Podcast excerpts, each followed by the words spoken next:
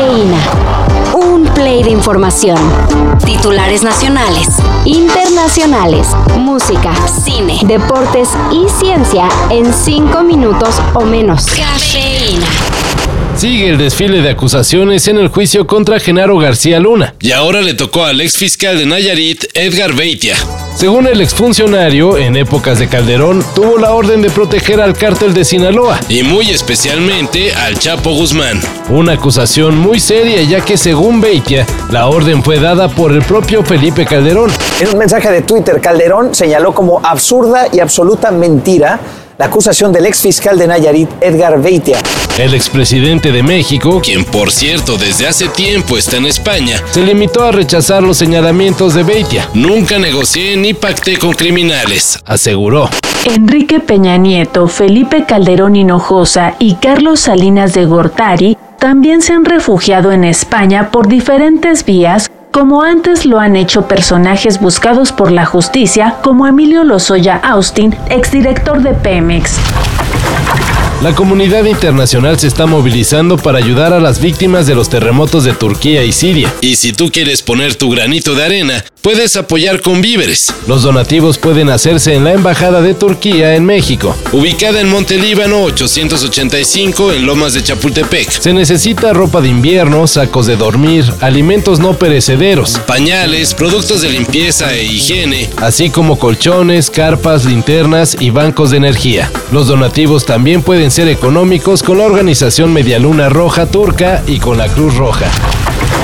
En lo que se confirma la inminente fecha de Depeche Mode, ¿quién creen que va a tocar en México? ¿Otra vez?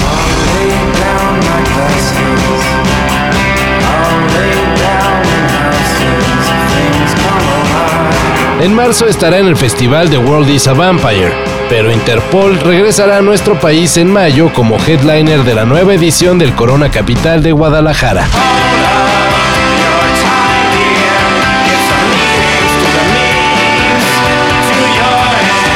El cartel del festival lo completan Pixies, Fouls, Imagine Dragons, The Chainsmokers, M83, Regina Spector, Idols, Block Party y muchos más. El Corona Capital Guadalajara será los días 20 y 21 de mayo y los boletos salen a la venta el próximo 15 de febrero. Información que tiene que ver con el fútbol. Tiene que ver con el fútbol porque finalmente se presentó oficialmente la candidatura para escuchar. Uruguay, Argentina, eh, Chile y Paraguay sean la sede del Mundial 2030. Argentina, Uruguay, Paraguay, Chile, Portugal, España, Ucrania y Marruecos son los países para las tres candidaturas para organizar la Copa del Mundo del 2030. Sí, nada más tres candidaturas, ya que Argentina, Uruguay, Paraguay y Chile presentaron su candidatura conjunta, lo mismo que España, Portugal y, sí, Ucrania. Por su parte, Marruecos dice que solito puede y se presentó como opción para ser el segundo país de África en ser sede mundialista. La moneda está en el aire y especialistas dicen que la opción más atractiva para los 100 años de la Copa del Mundo es la de los países sudamericanos. Google está por lanzar BART, su inteligencia artificial al estilo ChatGPT. Y en lo que eso pasa, en España, gracias precisamente a un programa de inteligencia artificial, se descubrió una obra inédita del escritor Félix López de Vega. Te presento a Linguo, el robot gramatical. Lo he construido yo sola. Si cometes un fallo de lenguaje, él te corrige. Bueno, vamos a ponerlo a prueba.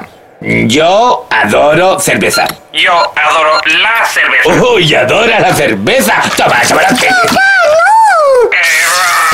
Con el programa de inteligencia artificial, conocido como Transcribus, los investigadores analizaron en pocas horas más de 3.000 obras de 350 autores diferentes. Al final, basándose en el uso del léxico, Transcribus atribuyó la obra La francesa Laura al escritor del siglo de oro. Ah, pero también se necesitó un análisis de filólogos especializados, quienes checaron que el estilo de la obra correspondiera a Lope de Vega, algo que no se le puede confiar a la máquina por el momento.